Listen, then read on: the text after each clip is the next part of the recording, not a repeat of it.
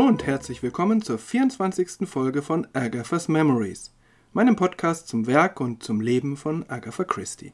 Mein Name ist Manuel Kronast. In der letzten Folge stellte sich bei der Besprechung der Kurzgeschichte The Red Signal, das rote Signal, die Frage, ob Agatha Christie den ganzen übersinnlichen Unterbau, den sie da aufbot, tatsächlich ernst meinte. Düstere Vorahnungen und ein japanischer Kontrollgeist in einer Seance, der Unheil vorhersagt. Es wurde innerhalb der Geschichte nicht klar gesagt, ob da eine rationale Erklärung dahinter steckte. Allerdings wurde eine rationale Erklärungsmöglichkeit angeboten, und zwar geschickterweise aus der Geschichte selbst heraus von einer der handelnden Personen. Einen Monat später, in der Juli-Ausgabe des Grand Magazine, also wir sind im Juli 1924, erscheint eine Geschichte, die ebenfalls stark mit übernatürlichen Elementen arbeitet. The Mystery of the Blue Char. Das Geheimnis des blauen Kruges. Dieses Mal allerdings bezieht Agatha Christie ganz klar Stellung. Zunächst aber zur Grundsituation. Es ist wieder keine Detektivgeschichte und im Mittelpunkt steht diesmal Jack Hartington, ein junger, alleinstehender Mann im Alter von 24 Jahren. Agatha Christie beschreibt ihn folgendermaßen mit leiser Ironie. It is hard when you are 24 years of age and your one ambition in life is to reduce your handicap at golf, to be forced to give time and attention to the problem of earning your living. Five and a half days out of the seven saw Jack imprisoned in a kind of mahogany tomb in the city. Saturday afternoon and Sunday were religiously devoted to the real business of life. Es ist hart, wenn du 24 Jahre alt bist und die einzige Ambition in deinem Leben ist, dein Handicap beim Golfen zu reduzieren. Und wenn du dann dazu gezwungen bist, Zeit und Aufmerksamkeit dem Problem zu widmen, das tägliche Brot zu verdienen. Fünfeinhalb Tage von sieben sahen Jack gefangen in einer Art von Mahagoni-Grabmal in der City. Samstag, Nachmittag und Sonntag waren auf religiöse Art dem wirklichen Geschäft des Lebens gewidmet, also dem Golfen. Zum Golfspiel selber nachher noch einiges mehr. Jack Hartington spielt also in jeder freien Minute Golf. Dafür steht er auch um 6 Uhr auf, um vor dem vor der Fahrt zur Arbeit nach London noch eine Stunde an seinen Golfschlägen zu üben. Eines Tages, als er in der Früh vergeblich versucht, einen ordentlichen Schlag hinzubekommen, hört er eine Frauenstimme, die verzweifelt ruft Murder. Help. Murder. Mord. Hilfe. Mord. Es ehrt ihn, dass er sogleich den Golfschläger fallen lässt und zu helfen versucht. Aber er findet keine Frau in Not und auch keine Leiche nur ein kleines Cottage, in dem eine junge Frau mit ihrem alten, invaliden Vater wohnt. Sie jätet gerade das Unkraut und hat nichts gehört, und das klingt auch in seinen Ohren sehr glaubwürdig. Jack glaubt deshalb schon halb an einen bösen Streich. Aber als er am nächsten Morgen um 7.25 Uhr, also zur genau gleichen Zeit, wieder dieselben Hilfeschreie hört und das junge Mädchen, das vor dem Cottage Unkraut jätet, wieder nichts gehört hat, beginnt er zu befürchten, dass er den Verstand verliert.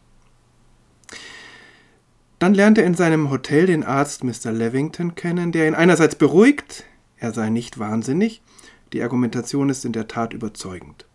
Andererseits stellt Levington nun selbst Nachforschungen über die Geschichte des Cottages an und vermutet, dass vor gar nicht so langer Zeit dort eine Frau ermordet worden sein könnte. Das Haus habe nun die Hilferufe dieser Frau konserviert und nur sehr empfängliche Menschen wie eben Jack könnten sie hören. Oder eine andere Erklärung, es ist der Geist der Ermordeten, der immer noch dieses Cottage heimsucht. Dazu kommt, dass Felice, diese junge Unkrautjäterin, seit einigen Tagen von einer Frau träumt, die ihr zuerst einen blauen chinesischen Krug entgegenstreckt, hierher kommt auch der Titel der Geschichte, und dann ebenfalls um Hilfe schreit. Also ganz analog zu den Hilfeschreien, die Jack hört. Gemeinsam machen sich die drei nun daran, mit dem Geist in Kontakt zu treten und das Geheimnis des blauen Krugs zu lüften, um dem Geist seine Ruhe zu verschaffen. Im Folgenden verrate ich zwar nicht, wer oder was für das alles verantwortlich ist, wohl aber, ob Agatha Christie die übernatürlichen Elemente nun als solche bestehen lässt oder nicht. Da das ein wichtiger Bestandteil der Lösung ist, folgen jetzt natürlich mittlere Spoiler. Also Spoilerwarnung. Agatha macht in dieser Geschichte klar, dass die ganze Geisterstory nur ein ausgeklügelter Plan ist, um einen wertvollen alten chinesischen Krug zu kommen. Für den leichtgläubigen Jack bleibt am Ende nur Spott übrig. Is the day of the supernatural over? Also ist der Tag des Übernatürlichen vorbei? In der Tat ist der Plan, der da zur Ausführung kommt, zwar sehr originell und ausgeklügelt, letztlich auch nicht besonders aufwendig, vor allem verglichen mit dem Ertrag. Er hätte aber mit einer weniger leichtgläubigen Person wahrscheinlich nicht funktioniert oder nur mit deutlich mehr Aufwand, dann hätte eben improvisiert werden müssen. So wie Jack allerdings gestrickt ist, funktioniert die Aktion reibungslos und plausibel. Das zeugt von Glück oder aber von einer guten Vorausrecherche. Das hieße, die Kriminellen hätten dann ihre Methode an das Zielobjekt angepasst. Mir kam es beim Lesen ein wenig so vor, als stolperte hier Hastings ohne Poirot durch die Geschichte. Denn letztlich ist Jack eine Kopie von Captain Arthur Hastings, genauso hilfsbereit, besonders wenn es um eine junge Frau geht. Überhaupt genauso beeindruckt von einer hübschen Frauengestalt und dann schaltet sich irgendwie das Restgehirn, was noch da ist, ab und er funktioniert nur noch so, wie es die Frau gerne will. Insofern passt es weder, dass er ein wenig in einer ritterlichen Traumwelt lebt, wo Geister gar nicht so unplausibel sind. Wenn er der Reiter auf dem weißen Ross ist, dann ist es gar nicht so überraschend, dass in einem alten Cottage ein Geist spukt. Als Buch erschien die Geschichte erstmals 1933 im Sammelband The Hound of Death, neben einer Reihe anderer Erzählungen mit übernatürlichem Einschlag. 1933, also als das Buch erscheint, fällt ein Aspekt kaum auf, der im Erscheinungsjahr der Kurzgeschichte, also 1924, der Geschichte noch eine besondere persönliche Note verleiht. Jack spielt leidenschaftlich Golf, nicht nur gelegentlich, sondern schon fast exzessiv. 1924 wiederum zog Agatha mit ihrem Mann und ihrer Tochter aufs Land. Und zwar deshalb, weil es in Sunningdale einen Golfplatz gab, beziehungsweise in unmittelbarer Umgebung gleich mehrere. Archie Christie hatte das Golfspielen entdeckt und es nahm immer mehr Raum in seinem Leben ein.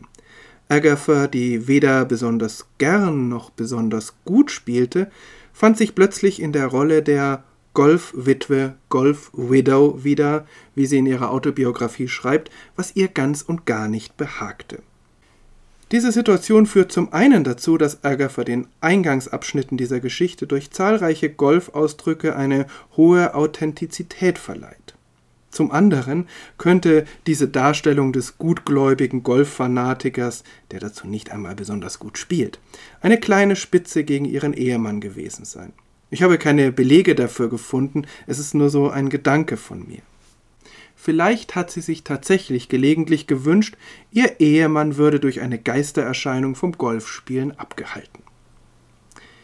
Im Großen und Ganzen ist diese Geschichte leichtgewichtiger als die letzte, deshalb ist diese Podcast-Folge auch kürzer. Es geht nicht um die ganz großen existenziellen Gefühle, nicht um die große Liebe oder den Wahnsinn, der Menschen ergreift. Es kommt niemand zum Tod und vielleicht wird Jack sogar daraus lernen. Geschrieben und konstruiert ist die Geschichte allerdings tadellos und so ein großes Lesevergnügen. Das war die 24. Folge von Agatha's Memories. Bis zur nächsten Folge wird es wahrscheinlich ein wenig länger dauern. Ich bespreche nämlich mal wieder einen Roman, Agathas vierten, The Man in the Brown Suit, der Mann im braunen Anzug. Die Vielzahl der Folgen, die seitdem vergangen sind in diesem Podcast, täuscht darüber hinweg, dass Agatha in diesem Roman noch einmal ihre Erlebnisse auf der Weltreise der Empire Tour verarbeitet. Und zwar auf ja, höchst amüsante, aber auch spannende Weise. Dass es ein Roman ist und ähm, ein durchaus komplexer, bedeutet, die Folge wird länger und sie braucht mehr Vorbereitung. Aber ich freue mich darauf. Bis dahin, alles Gute.